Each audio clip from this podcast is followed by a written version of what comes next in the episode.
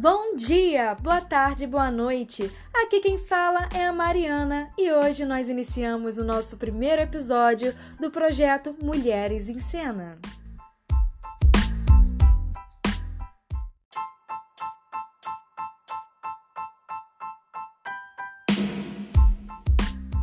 E aqui é a Joyce e esse é o nosso podcast Mulheres em Cena, um podcast criado para aula de Teoria da Comunicação.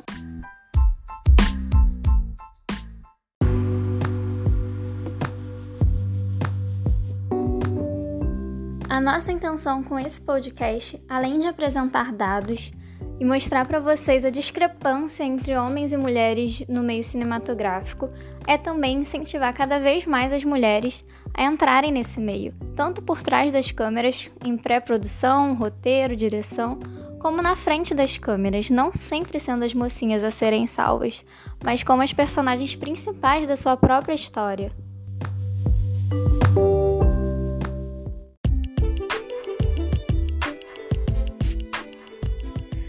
Nosso tema de hoje é: Onde estão as mulheres no cinema brasileiro?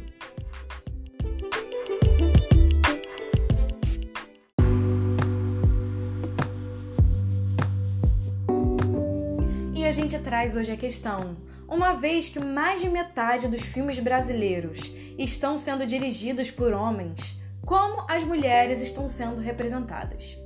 Existe sim uma demanda por estudos que investiguem a participação de mulheres no audiovisual e que coloquem em pauta as grandes diferenças e apontem as funções que as mulheres desempenham no cinema.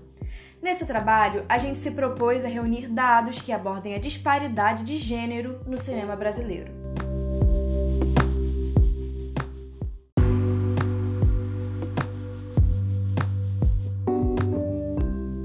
Dos 142 filmes brasileiros lançados em 2016, mais de 78% das produções foram dirigidas por homens. Foram 111 filmes, ou seja, sobram 31 filmes para outras direções.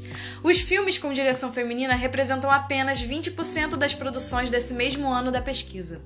A direção masculina é regra em todos os tipos de filmes catalogados, sendo que no gênero de ficção e documentário ainda existe a participação feminina sim nessa função enquanto no gênero de animação quase não há diretoras mulheres. De acordo com o um levantamento feito pelo jornal Folha de São Paulo em 2014, o Brasil teve a pior média dos últimos 10 anos de números de salas de cinema exibindo filmes de direção feminina. Apenas uma em cada 10 obras teve direção exclusivamente feminina. E dos 10 filmes com maior bilheteria do ano de 2016, apenas dois títulos foram dirigidos por mulheres. O filme com maior bilheteria de direção masculina rendeu 116 milhões de reais, enquanto de direção feminina rendeu 21 milhões. Lembrando que a maior parte dos filmes analisados no decorrer desse trabalho é financiado com dinheiro público. E no cenário vigente, nós podemos dizer que a maioria da parte da população patrocina filmes em que não está representada. Diante desses números tão distantes, ficam as questões que envolvem qual o papel da mulher na produção cinematográfica e como a mulher é representada pelo cinema. E para qualificar a nossa discussão, nós chamamos para nossa primeira entrevista uma mulher muito querida, a Júlia Rangel. Ela é formada em Geografia pela UERJ, professora dessa ciência há 10 anos e formada em teatro pela Escola Nossa Senhora de Teatro. Roteirista de duas peças, formada em roteiro cinematográfico pela Escola de Cinema Darcy Ribeiro, roteirista dos curtas Cais, com pré-estreia para daqui a pouco, no mês de dezembro, e produtora do curta documentário Mãe Celina de Xangô, estreado no dia 21 desse mês de novembro no Odeon. E ela também é roteirista e criadora da série Camomilas Profanas, em fase de produção. Então, Júlia, conta um pouco mais pra gente da sua carreira. Olá, boa tarde a todos que ouvem esse podcast. Primeiro, gostaria de agradecer pelo convite. Me sinto muito honrada e lisonjeada de responder essas perguntas e de poder falar um pouco mais sobre a mulher no audiovisual e sobre minha trajetória pessoal. Bom, o cinema nasceu para mim quando eu tinha 15 anos. né? E eu entendi que eu era escritora e que eu era escritora, mas ainda de imagem e som. Roteirizar imagem e som não é fácil, mas eu comecei a pegar esse hábito de escrita do audiovisual já desde nova. Mas só consegui concretizar de fato é, há dois anos atrás. Eu começo no cinema em 2017, né? fazendo uns cursos livres na UF e depois curso roteiro cinematográfico na Escola de Cinema Darcy Ribeiro. E aí, com essa experiência na Darcy, eu começo a produzir, fazer parte de, de algumas produções, é, co-roteirizo algumas coisas. E agora, no ano de 2019, eu sou convidada pela Alfândega Filmes para dirigir e roteirizar o filme Cais, que é um curta documental é, sobre a memória da herança africana no Rio de Janeiro, no Brasil. Né? Depois desse trabalho, eu sou convidada para produzir o filme curta doc também de Marcelina de Chogô, ao lado da diretora e grande documentarista brasileira Milena Manfredini. Né? O nome dela é muito importante para o cinema atual, sobretudo sobre o cinema é, etnográfico, historiográfico, é, um cinema de cunho antropológico né, e tropicalista. Um cinema que ressalta a alma e a mente negra na construção do Brasil e na construção do Rio de Janeiro. É, depois desses dois curtas, eu tive a honra de participar de algumas outras produções menores. E agora eu estou desenvolvendo e criando a minha série autoral, Camômilas Profanas. É, é uma série sobre mulheres do mundo inteiro que quebram e rompem com os pilares do patriarcado. É uma série que pretende viajar ao Brasil e o mundo em busca de mulheres que transgridem esse sistema. É, em breve, espero que vocês tenham notícia dessa série e possam assisti-la em alguns canais. É... E é isso. E quem vai realizar as perguntas da nossa entrevista de hoje é a Joyce. Quais as dificuldades extras que se encontra por ser mulher no meio cinematográfico? Bom, veja bem. É, não tem como falar da dificuldade de ser mulher no cinema sem falar da dificuldade de ser mulher nos sistemas educacionais, sobretudo nos sistemas educacionais brasileiros. O conhecimento como artigo de luxo. Né? Por séculos, bom, até antes, por milênios, nós fomos privadas do conhecimento, do acesso ao conhecimento. Isso se reverbera com certeza no audiovisual. Né? É, o menor número de mulheres produzindo filmes está totalmente vinculado a ainda pouca e rara existência da mulher no ensino superior de ensino, sobretudo em graduações que não estão vinculadas à educação. Né? Bom, falando mais especificamente do audiovisual, é importante entender que o primeiro bom, na minha visão, né? O primeiro grande distanciador da mulher e das produções cinematográficas é a própria literatura e a própria gênese cinematográfica. O cinema é um quadro em movimento e que bebe de inúmeras expressões artísticas, bebe das artes plásticas, bebe da literatura, bebe da música. E aí eu te pergunto, quem tem comandado, né? E quem tem feito e quem tem liderado essas tantas formas de expressões artísticas? Qual é o gênero? É, pensa aí, me dê cinco nomes de grandes escritores brasileiros. Provavelmente você vai me dizer, pelo menos desses cinco, três são homens. Né? O gênero masculino comandando as expressões artísticas reverbera no cinema sendo comandado por homens. Um cinema que é machista, sexista, misógino, excludente, tanto na sua etapa de produção quanto nessa etapa de, de, de criação. Quem tem escrito sobre mulheres quem tem criado personagens femininas, quem tem dirigido mulheres, são homens. Homens há séculos e milênios falando, criando, dirigindo e produzindo mulheres. Né? E essa, essa, essa nossa base tão machista, tão é, sexista, ela se reproduz também é, no cinema. Vou dar um exemplo disso. por exemplo, em editais públicos ou editais privados para financiamento de filmes. Normalmente, quem vai selecionar projetos cinematográficos serão homens. E aí, é, esse machismo enraizado vai fazer com que esses homens escolham projetos masculinos para serem financiados. Mas por quê? Porque a literatura masculina, que é já tão óbvia e tão facilmente é, digerida pela massa, vai ser escolhida para ser representada em festivais, em, em editais, etc.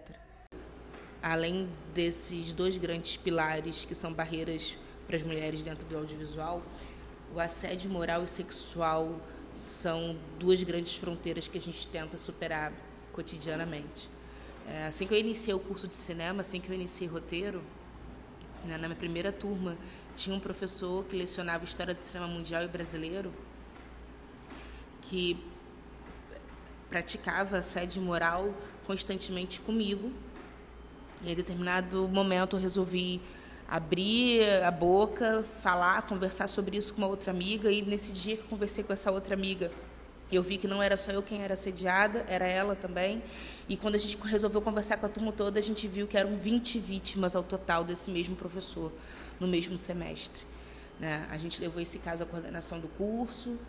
Esse professor ele foi demitido, afastado.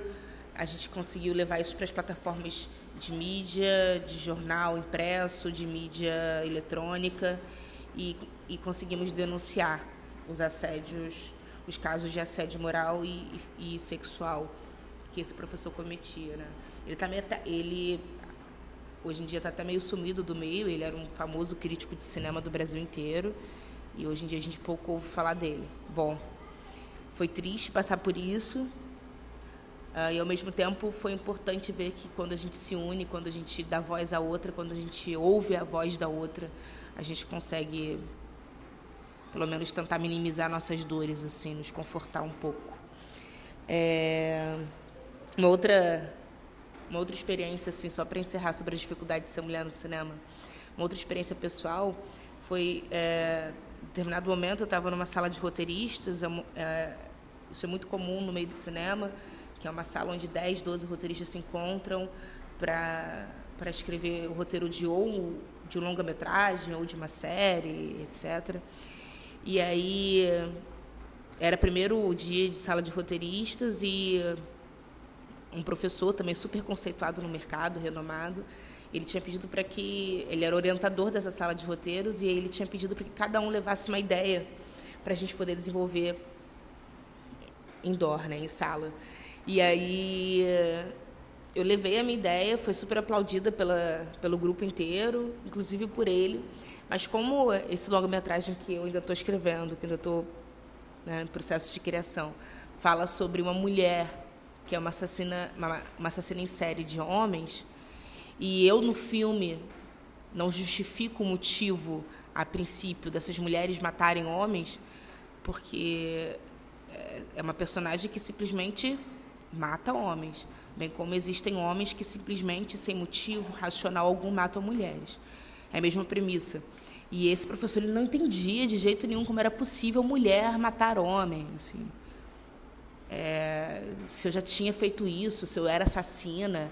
Né? Isso, isso mostra claramente o, o, o, o, machismo enraizado na voz dele, na fala dele. Né? Como se eu não pudesse criar uma ficção na qual eu não tenha vivido a experiência. Né? Eu, que isso? Eu preciso viver a experiência ficcional para poder escrever ficção?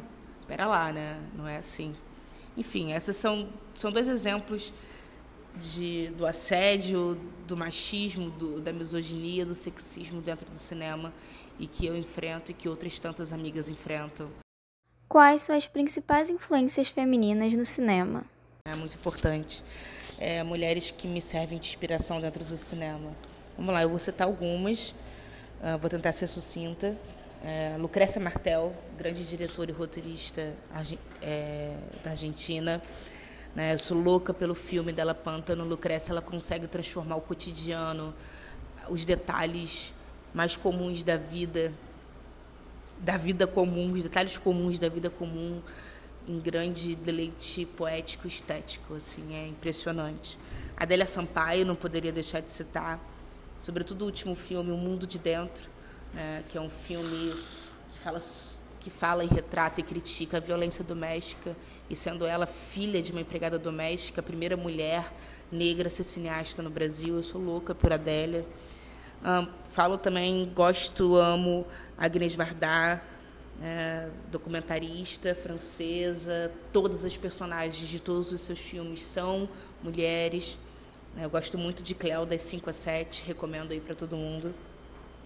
Ana Carolina, uma diretora da década de 90, de vez em quando ela aparece ainda, faz um filme aqui a colar, mas é, é, eu gosto das produções dela mais antigas, é, tipo Das Tripas Coração, Mar de Rosas.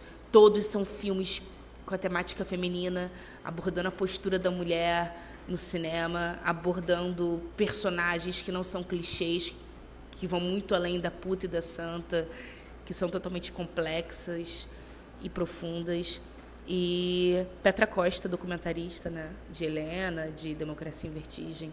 Todas elas são mulheres que me inspiram e que me fazem seguir dentro do cinema.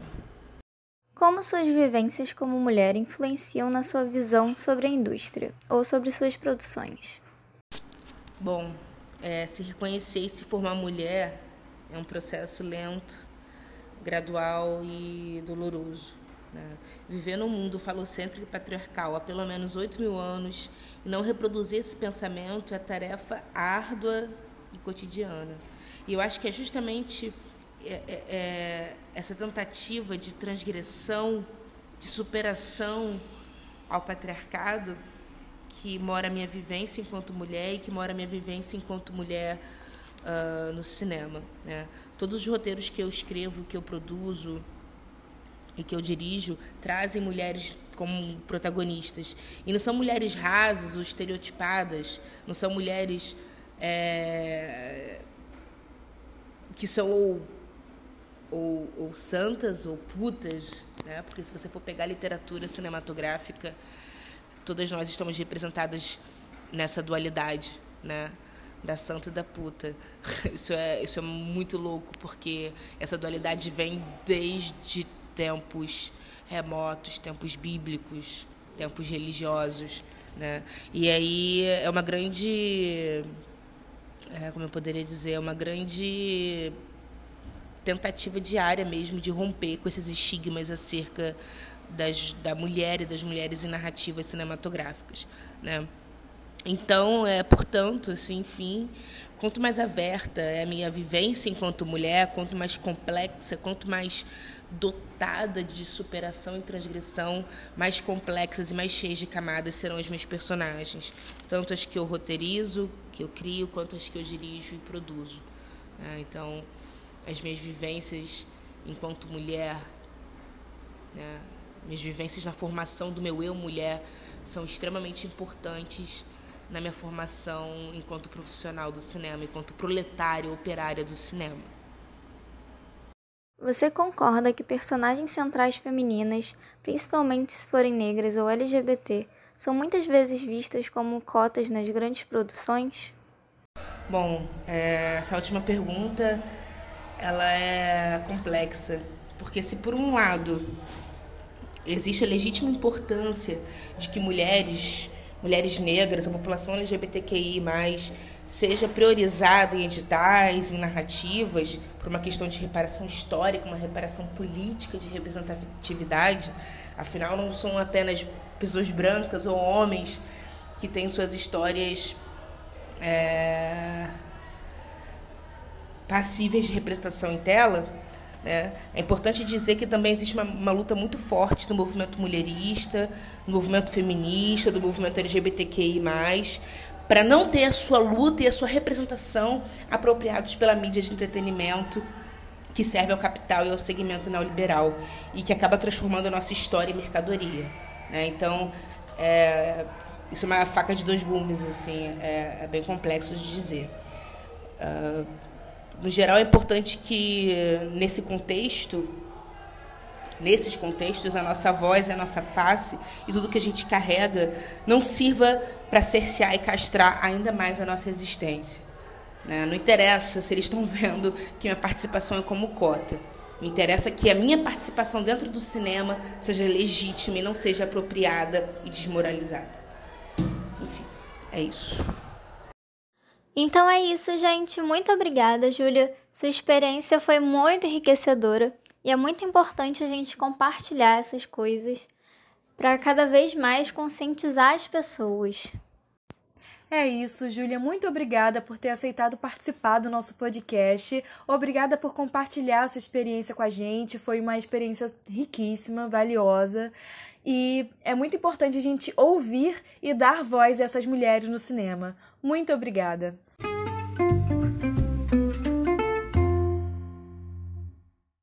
E a conclusão que fica aqui é que para essa representatividade chegar às telas, é preciso dar espaço às realizadoras que façam parte desse grupo, com urgência na inserção de mulheres que representam a maior parte da população e ainda assim continuam tendo suas vozes e percepções silenciadas. A dificuldade que tivemos em achar dados relacionados à indústria cinematográfica feminina é mais que uma comprovação da importância desse podcast e da importância de cada vez haverem mais estudos, mais reportagens e mais dados sobre o assunto.